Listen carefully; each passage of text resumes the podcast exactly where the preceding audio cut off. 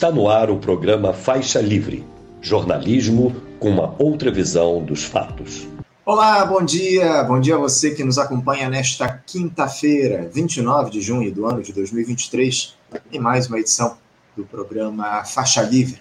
E muito obrigado a você que assiste a transmissão ao vivo aqui pelo nosso canal no YouTube, o Faixa Livre.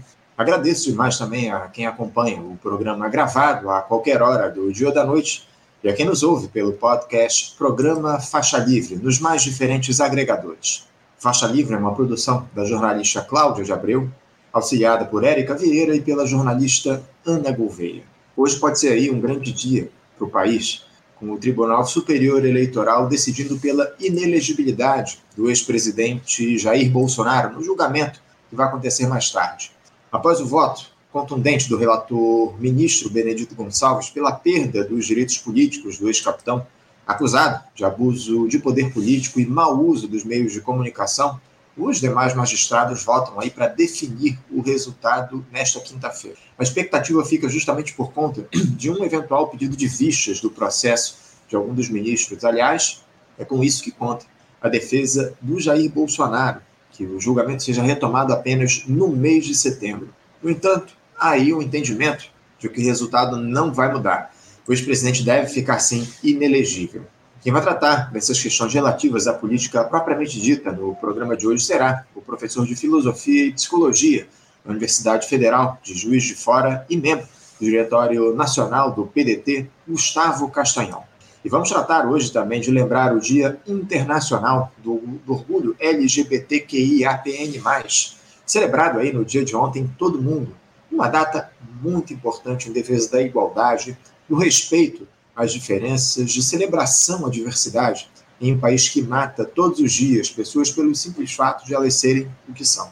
A jornalista e editora da revista Brejeiras, Camila Marins, vai comentar o que representa aí essa data e como anda o cenário de preconceito contra essas pessoas, com todos os avanços que nós já tivemos ao longo dos últimos anos, já já aqui no programa. Também vamos tratar das questões ambientais em um papo com o geógrafo, professor associado da Universidade Estadual do Norte Fluminense, a UENF, Marcos Pedlovski.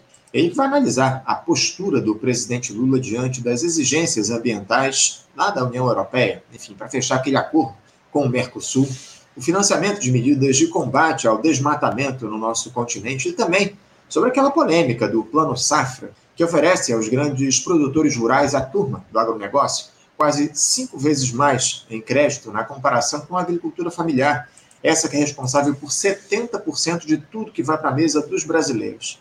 Daqui a pouquinho, um papo importantíssimo com o professor Pedlovski. Para finalizar, a educação passará pela edição de hoje em uma conversa com o diretor do Sindicato dos Professores do município do Rio de Janeiro e região, o Simpro Rio, João Paulo Chaves. Ele que vai comentar uma audiência pública que ocorrerá na próxima segunda-feira aqui no Rio, tratando dos prejuízos do novo ensino médio para os profissionais de educação, tema fundamental em que o governo Lula avalia mudanças na reforma.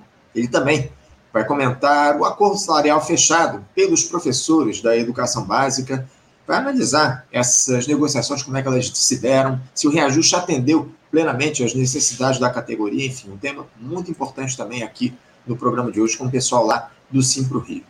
Enfim, gente, é o Faixa Livre trazendo aí assuntos de relevância para você que nos acompanha. Com muita alegria, eu cumprimento aqui, do outro lado da tela, a nossa primeira entrevistada no programa de hoje, a jornalista e editora da revista Brejeiras, Camila Marins. Camila Marins, bom dia. Bom dia, Anderson. Bom dia a todos os ouvintes e as pessoas também que nos assistem aqui no Faixa Livre, esse programa tão importante para a gente, principalmente no campo da esquerda. Tenha dúvida. Muito obrigado pelas palavras, Camila, e sua presença aqui para a gente tratar de um tema muito importante que acabou passando batido aqui no dia de ontem, mas a gente vai trazer esse diálogo hoje com você, Camila, porque o mundo celebrou ontem, como eu sei aqui, uma data fundamental na defesa da igualdade de gênero, ainda mais em um país conservador como é o nosso Brasil, que é o Dia Internacional do Orgulho LGBTQIAPN+. A data aí foi celebrada por todos os brasileiros, por todo o país, especialmente nas redes sociais, muitas menções ao termo em defesa dessa população que ainda sofre demais com a violência e com a invisibilidade. Camila, uh, você que é uma das grandes defensoras dessa pauta no nosso país, Camila, eu gostaria de te ouvir a respeito do que, que representa essa data para a população LGBTQIAPN+, como é que o Brasil lida com essa necessidade de se defender o respeito à diversidade? Palavra é sua. Bem, muito obrigada, Anderson. Meu nome é Camila Marim, gente, eu sou jornalista, feminista negra sapatão. A gente precisa lembrar da história, né? Stonewall foi um levante, uma revolta popular contra a, a violência policial, ou seja, contra a violência do Estado, que usava o seu braço armado via polícia militar para fazer, por exemplo, revistas de gênero nos bares. As pessoas, principalmente pessoas trans, travestis e as mulheres sapatonas, eram obrigadas a mostrar a sua genitália, por exemplo, aos policiais. E se não estivesse condizente a sua performance e muito chulamento, a sua roupa naquele momento, é a pessoa era presa, até mesmo violentada ou assassinada. E aí, diante de toda essa violência policial, as travestis, pessoas trans, sapatonas aí, principalmente destaco, são que são as mulheres LBTs, negras e latinas, se levantaram contra a violência policial. E aí, a gente aqui no Brasil precisamos considerar que a nossa população, que nosso país é um dos que mais mata a população LGBTQIA no mundo. E, e sim, ontem foi um dia de orgulho, mas esse orgulho não pode ser individual é um orgulho que a gente coletiviza, que é um orgulho que representa a luta. E é essa luta que a gente traz para cá, para o Brasil, para dizer que somos contra a violência policial e pelo fim da violência do Estado, que nos coloca na fome, no desemprego, na falta de educação, na precariedade. Então, é isso que a gente luta, que é uma luta estrutural da nossa sociedade e da nossa população LGBTQIA. Acima de tudo, né, Camila, a gente precisa estabelecer essa, essa luta que você diz aqui em defesa dos direitos das pessoas LGBTQIA, PN+, no nosso país. É, esse diálogo, esse debate é fundamental, ainda mais num país repleto de preconceitos como é o nosso Brasil, é, especialmente durante esse período de retrocesso que a gente teve ao longo dos últimos quatro anos, um avanço enorme do conservadorismo a partir dessa gestão do Jair Bolsonaro, da violência contra esses corpos, enfim. Agora, Camila, eu percebi que foram adicionadas recentemente mais duas letras nessa sigla, né? Porque até pouco tempo atrás nos referimos ao termo LGBTQIA+. Você pode explicar aqui aos nossos espectadores, por favor, a que população se referem essas duas letras, a P e a N? Sim, claro. Eu vou falar da sigla completa, né? as lésbicas, o L, que é uma luta, inclusive, feminista, de colocar o L na frente, porque antes era o GLS, né? Uhum. Ou só o movimento gay, homossexual. A gente tem as bissexuais, gays, o T de pessoas trans, que envolve as, tanto travestis, mulheres trans, homens trans, intersexuais, que é o I, A, assexuais, o P é pansexual, que se relaciona com pessoas independentemente do gênero porque não, se, não são pessoas que se relacionam só com pessoas do gênero feminino ou do gênero masculino, por exemplo, mas com, independentemente de qualquer gênero se relacionam. E as pessoas não binárias, que são as pessoas que não se identificam no gênero masculino e nem no masculino, recusando essa binariedade de gênero, né, que a medicina impõe. Nós que somos da população LGBT, a gente sempre é taxado em três campos: ou na doença, ou no crime, ou então no pecado, né? Então, exatamente a gente vai, a gente há pouco tempo, em 1990, fomos retirados do CID, do Código Internacional de Doenças. A uhum. população trans ainda é mais recente, né? Não faz nem 10 anos que foi retirada do, do CID. Então, essas letras, por mais que as pessoas falam, ah, é muita letra, mas é que essas letras identificam e afirmam diferenças que são fundamentais, né? Porque quando a gente evoca a igualdade, essa igualdade, ela é construída por quem? A partir de qual universalidade? Geralmente é do homem, branco, cis, hétero e rico, né? Então, a gente, com essa sigla, a gente afirma uma diversidade e também sintetizando questões de raça, gênero e classe. Sem dúvida, Camila, é uma sigla que significa representatividade, acima de tudo, como você muito bem coloca, que a gente precisa trazer essa representatividade, acima de tudo, para o nosso país e fazer a defesa dos interesses dos direitos das pessoas LGBTQIAPN+, aqui no país. Agora, Camila, como eu citei aqui é, no início da nossa conversa, é, o, o, cenário de violência contra essas pessoas ele ainda é alarmante aqui no nosso país. E eu li uma, uma notícia aqui no dia de ontem que me chamou muito a atenção. De acordo com a base de dados da Secretaria de Segurança Pública de São Paulo, relativa ao ano de 2022, a violência contra a população LGBTQIAPN+, no estado, lá em São Paulo, deixou de ser predominantemente doméstica e passou a se dar nas ruas. O levantamento foi feito pelo jornalista Fábio Turci e divulgado ontem pelo jornal Folha de São Paulo. Os crimes em áreas públicas correspondem a 53% do total, enquanto nas residências são 20%, de acordo com esses dados da Secretaria de Segurança lá de São Paulo.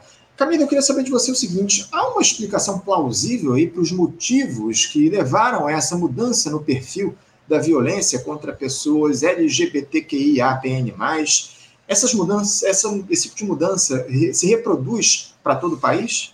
Excelente pergunta. Certamente se reproduz sim em todo o país. Isso porque vivemos aí nos últimos quatro anos uma ascensão da extrema-direita, do fascismo, e que institucionalizou, tanto nas suas narrativas oficiais de governo, a LGBTQI-fobia institucional, não só na institucionalidade, como também fora dela nas ruas e nessas manifestações de extrema direita, fascistas, antidemocráticas, que são repletas de ódio em defesa dessa suposta família, né, que nada mais é do que a defesa da própria propriedade privada. Então, a gente vê sim hoje LGBTQIA-fóbicos, racistas, misóginos e machistas cada vez mais confortáveis nessa posição de destilar o seu ódio, a sua violência nas ruas. E aí é que nós temos que questionar o papel do Estado nisso, porque a gente precisa de políticas públicas e de dados, e que bom que temos esse levantamento organizado na secretaria, pela ali da secretaria, por quê? Porque existe um apagão de dados hoje no Brasil, nós não temos nenhum dado praticamente sobre a população LGBTQ+, embora tivéssemos um censo do ano passado, mas que não aponta a realidade da população LGBTQIA+, até porque foi feito no governo Bolsonaro, cuja metodologia nós, dos movimentos sociais, questionamos, inclusive, porque expressa um apagamento e que também é uma violência institucional, quando nós não estamos dentro dos indicadores e, e de fóruns de monitoramento das políticas públicas, né? Então, primeira coisa que a gente precisa, a gente precisa de um comprometimento do Estado brasileiro pela erradicação da LGBTfobia. E isso é urgente, porque se as pessoas estão confortáveis em fazer isso nas ruas, a gente sabe muito bem, muito bem que isso amplia o assassinato, o número de assassinatos, e no caso das mulheres, amplia o número de violência sexual, de, dos chamados estupros corretivos, né? E de correção não tem nada, é só violência e punição. Então a gente precisa cada vez mais que a gente enfrente esse problema. E nós, que somos LGBTQIA+, a gente lida com uma palavrinha que é muito dolorosa, que é a expulsão. Primeiro nos expulsam de casa, depois nos expulsam das políticas públicas, nos expulsam das escolas, do mercado de trabalho. A gente ainda está lutando pelo direito à vida e ao bem viver. Não, é, é, é, lamentável que a gente ainda tenha uma situação como essa, Camilo, que vocês tenham de lutar pelo direito à vida. É, isso é, simplesmente pelo fato de vocês existirem. Isso é que é o mais preocupante, é o que mais é, revolta a todos nós, né? É, essa luta vocês têm diária para manter o seu direito à vida. Essa é a grande questão e a gente precisa combater essa, essa violência aí que se amplia no nosso país. Lamentavelmente, esses dados são muito importantes, esse levantamento feito aí pelo jornalista Fábio Turci, a partir da, dos números lá da Secretaria de Segurança de São Paulo. Agora, um outro dado, o, o Camila, que me chama a atenção é que, apesar dos ataques do bolsonarismo nos últimos quatro anos a essa população, foram propostas nos estados do país pelos deputados uh, 209 leis em defesa dos direitos da população LGBTQIAPN+. Ih, tá cortando. Tá, tá cortando? Você tá, me ouve bem?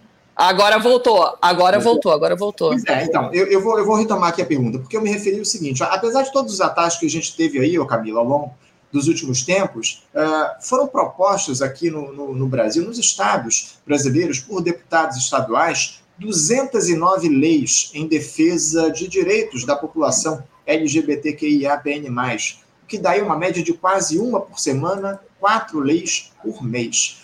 O número é de um levantamento inédito realizado pelo site Diadorim, com base em dados das assembleias, assembleias legislativas dos 26 estados e do Distrito Federal. A pesquisa registrou dados aí de 1 de janeiro de 2019 a 5 de junho de 2023. Eu considero algo bastante importante, né, Camila? É um dado aí que mostra a preocupação dos legisladores, dos parlamentares com essas pessoas do país. Agora, diante desses números, eu queria te questionar o seguinte: como é que a institucionalidade dialoga com as pautas LGBTQIAPN+, no Brasil na atualidade, Camila? Você considera que essa é uma preocupação da coletividade, do executivo, do legislativo e do judiciário, ou ela ainda fica restrita a determinados nichos nessas instituições? Olha, Anderson, infelizmente essa discussão ainda é muito restrita. Se a gente for ver bem no Congresso Nacional, que representa a Câmara dos Deputados, e no Senado, nunca se aprovou uma lei específica para a população LGBTQIA. A gente só conseguiu em âmbito federal pelo judiciário, e mesmo assim. São leis como casamento, adoção, e a gente quer mais do que isso, né? A gente quer proteção à nossa vida, a gente quer moradia, e aí, quando a gente pensa que o número de candidaturas LGBTQIA, por exemplo, praticamente dobrou na última eleição, mas isso não se reverte no número de eleitas, não reflete o número de pessoas LGBTQIA eleitas.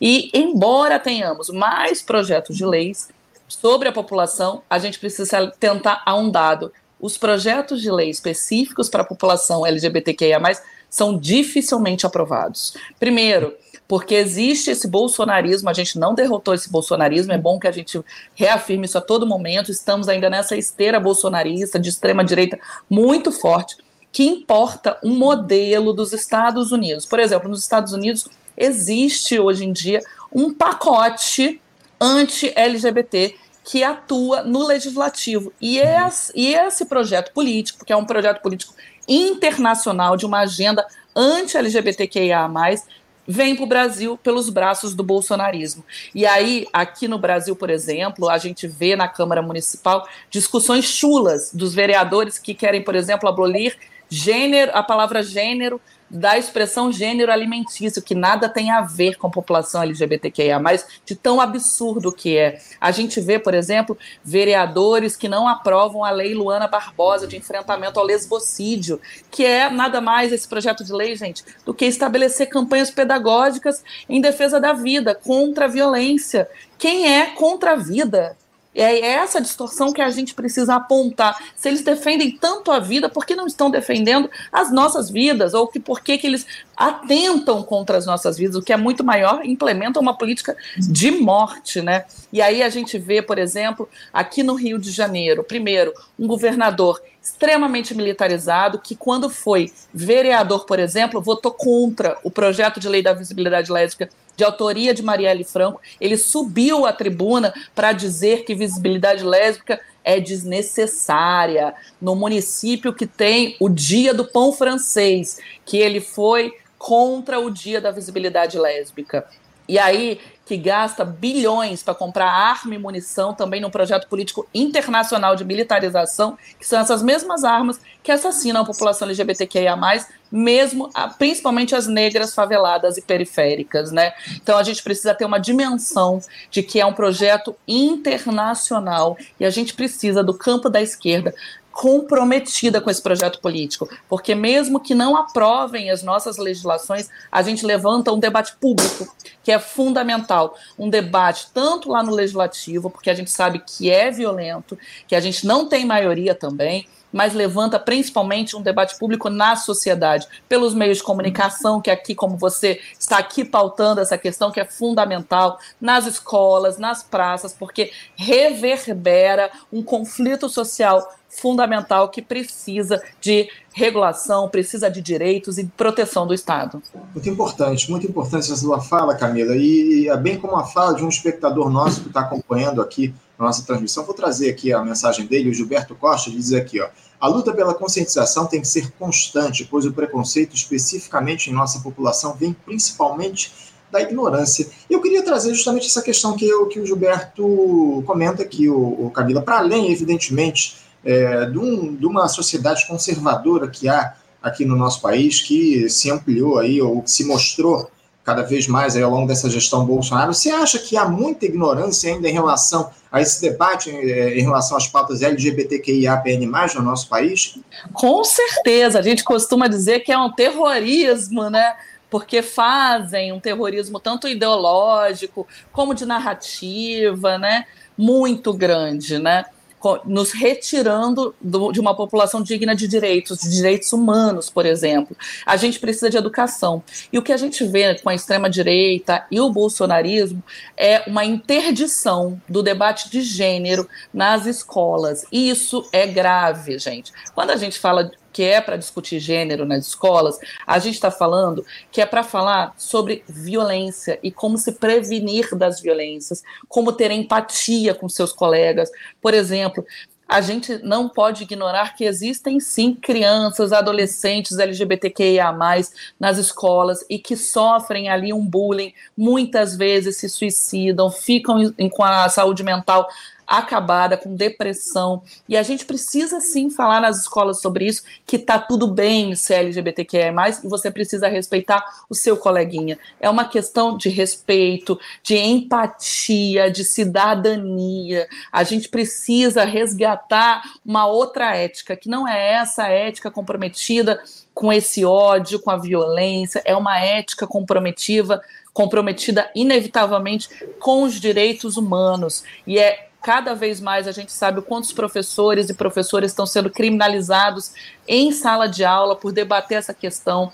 E muitas vezes falar sobre gênero é também falar sobre violência contra a mulher. Quantas meninas também não estão em situação de violência, sofrendo é, estupros. Então a gente precisa falar sobre isso nas, nas, escolas. Não é só uma responsabilidade das famílias, mais uma vez sempre evocam essa coisa da família, e por isso que querem o homeschooling, inclusive, mas é um dever das escolas também. É uma responsabilidade compartilhada para a gente pensar uma outra sociedade, uma sociedade que seja justa, livre de verdade, fraterna, comprometida com a vida de todas as pessoas. É, acima de tudo, informação contra essa, contra essa ignorância aí que o nosso ouvinte, o nosso espectador Gilberto Costa citou. Ainda, infelizmente, há um, um cenário ainda de desconhecimento, de desinformação aqui no nosso país que a gente precisa combater. Agora, o, Camilo, você vê que é, falta representação das pessoas LGBTQIA+, na institucionalidade, Camila? Porque, evidentemente, a gente vê é, as eleições, cada vez mais eleições de parlamentares que dialogam com essa pauta, pessoas é, lésbicas, gays, bissexuais, transexuais se elegendo aí para as diferentes câmaras aqui no nosso país, para o legislativo, para os parlamentos, enfim. Mas você ainda sente que falta maior, uma maior representatividade na institucionalidade dessas pessoas? No executivo, por exemplo, a gente, eu, pelo menos, não lembro de, um, de uma pessoa que se identifica com a pauta LGBTQIA+, comandando um ministério, por exemplo? Falta essa, essa representatividade ainda, Camila? Falta e muito. Temos pouquíssimas pessoas LGBTQIA+, em cargos de poder, principalmente no executivo e também no legislativo, a gente acaba virando cota, né? Isso é um equívoco. A gente precisa inverter essa relação de poder. A gente tem hoje no Ministério do Esporte Ana Moser, uma lésbica assumida. Temos na Secretaria Nacional dos Direitos Humanos a Simila Hack, é uma travesti que tem feito aí um trabalho fundamental, inclusive, sendo muito atacada por isso, com fake news. E aí, quando a gente fala anteriormente da educação, a gente precisa também falar do papel da mídia, né? A gente precisa de uma regulamentação das plataformas digitais, dos meios de comunicação, a gente precisa também de mais pessoas LGBTs nas redações para pensar essas pautas, para mudar os imaginários, porque quando a gente é comunicador, a gente está lidando com a construção de outros imaginários, de outras pessoas, com a diversidade. E aí, assim, vou te dizer uma coisa, Anderson: no parlamento, eu não acredito na política apenas da representatividade pela presença. Não basta ser LGBTQIA para ocupar o parlamento. A gente vê também LGBTQIA aí de extrema direita, bolsonaristas que não representam a nossa pauta. E aí o que a gente precisa é de cada vez mais LGBTQIA comprometidos com os direitos humanos, com um projeto popular de esquerda que tem a compreensão de que essa agenda anti-LGBTQI-fobia+, é um projeto internacional que vem importado dos Estados Unidos, aliado a um projeto de militarização. É o mesmo projeto que coloca tropas na Palestina, na África, em países da América Latina. E é disso que a gente precisa, de LGBTQIA+, comprometidos com não só com a pauta LGBTQIA, mas de enfrentamento a essa agenda internacional de extrema direita que toma conta do nosso país e no mundo. A gente vê aí que as candidaturas, por exemplo, dobraram LGBTs nas últimas eleições, uhum. mas isso não refletiu na eleição. E aí, essa conta não fecha. O que, que a gente faz com isso? A gente precisa de comprometimento dos partidos políticos, tanto em financiamento e poder, apoio político. A gente precisa de apoio político, porque nas eleições, por exemplo, e eu sou testemunha disso porque fui candidata, a gente vê quantas pessoas largam as nossas mãos, inclusive do campo da esquerda, no meio da eleição, porque não quer se ver perto de uma pessoa LGBTQIA, porque acha que vai perder voto. Ou quantas pessoas sequer querem estar na foto ao seu lado, porque também acham que vão perder o voto. A gente precisa enfrentar essa LGBTQI-fobia institucional que existe. Muito bem colocado, Camila. É muito importante a gente enfrentar esse discurso conservador na institucionalidade, como você muito bem coloca. Você falou aí que não se refletiu efetivamente esse aumento do número de candidaturas de pessoas LGBTQIA-PN+, no Congresso, nas, na, nos espaços de poder, muito pelo contrário, o que a gente viu foi um avanço do conservadorismo no Congresso Nacional, esse. Exatamente. É essa, essa eleição ficou marcada justamente por isso, pelo avanço da turma conservadora, ultraconservadora aqui no nosso país. É muito grave, o cenário é cada vez mais grave, Camila. Camila, para a gente encerrar aqui, até porque tá você cortando. também está com um tempo limitado ah, aqui. Isso. Ah, voltou, né? Não, isso. Eu, eu, eu, eu dizia que você está com um tempo limitado aqui. Para a gente encerrar o nosso papo, eu queria falar a respeito do seguinte: você, como é que o Brasil ele pode vencer essa batalha, Camila, contra o ultraconservadorismo que violenta corpos de pessoas LGBTQIAPN+. Que mudanças precisam se dar na nossa sociedade para que haja respeito e como essas mudanças devem se dar na sua avaliação? Bem, em primeiro lugar, eu acho que o Estado brasileiro precisa assumir um compromisso público com a pauta das pessoas LGBTQIA+, que envolvem direitos. Primeiro, a gente precisa de abrigos e abrigamento para as pessoas LGBTQIA, que são expulsas de casa, uma política pública que seja parecida à política para as mulheres em situação de violência. A gente precisa garantir também essa autonomia financeira, porque muitas pessoas que são expulsas de casa vão viver em situação de rua, e aí não tem para onde ir. O Estado precisa garantir a vida dessas pessoas. Precisamos de educação, gente. Eu sempre acho que a educação salva e muito e aí aqui eu quero aproveitar para desejar é, deixar todo o meu apoio para a greve dos professores, dos trabalhadores da educação aqui no Rio de Janeiro. A educação é fundamental para a gente construir um outro mundo, porque é na escola que a gente vê a diversidade na prática, na sala de aula, na sala dos professores, nos trabalhadores em geral, com a merendeiro, faxineiro, que todas podem ser pessoas LGBTQIA+. Então, a educação é fundamental, o debate de gênero nas escolas, e eu, como comunicadora, eu jornalista, acredito muito no papel dos meios de comunicação. E para isso, a gente precisa enfrentar o debate da democratização da comunicação, da regulamentação social e econômica das plataformas digitais, e precisamos de mais pessoas LGBTs que ia mais ocupando as redações, ocupando os espaços de poder também nas institucionalidades, cada vez mais a gente precisa garantir esses acessos, né? E esse compromisso público do Estado brasileiro precisa vir aliançado também num comprometimento, um comprometimento público contra o fascismo, e a gente sabe que isso vem acontecendo contra o fascismo, contra a extrema direita, de combate a esse bolsonarismo, né? Que embora o Congresso Nacional tenha maioria ali, eu ainda acredito na classe trabalhadora, e a classe trabalhadora não tem neutralidade de gênero, de raça e classe, pelo contrário, somos nós mulheres, a maioria da, da classe trabalhadora, a maioria da população, assim como a população negra, e eu tenho certeza que nós LGBTs temos uma grande parcela dessa classe trabalhadora, embora a gente não tenha dados Então, para além disso, a gente precisa que o Estado brasileiro também se comprometa com a formulação e a qualificação dos dados. A gente precisa de um levantamento dos dados sério, comprometido com uma metodologia em construção com os movimentos sociais, com controle e participação popular, para que a gente possa fazer a política pública acontecer e qualificar as que já existem. É fundamental esse compromisso público e, principalmente, gente, é o fortalecimento da luta. E aí eu convoco todas as pessoas, os sindicatos, associações, partidos de esquerda, movimentos sociais que sejam fora do campo LGBT, que apoiem a luta LGBTQIA.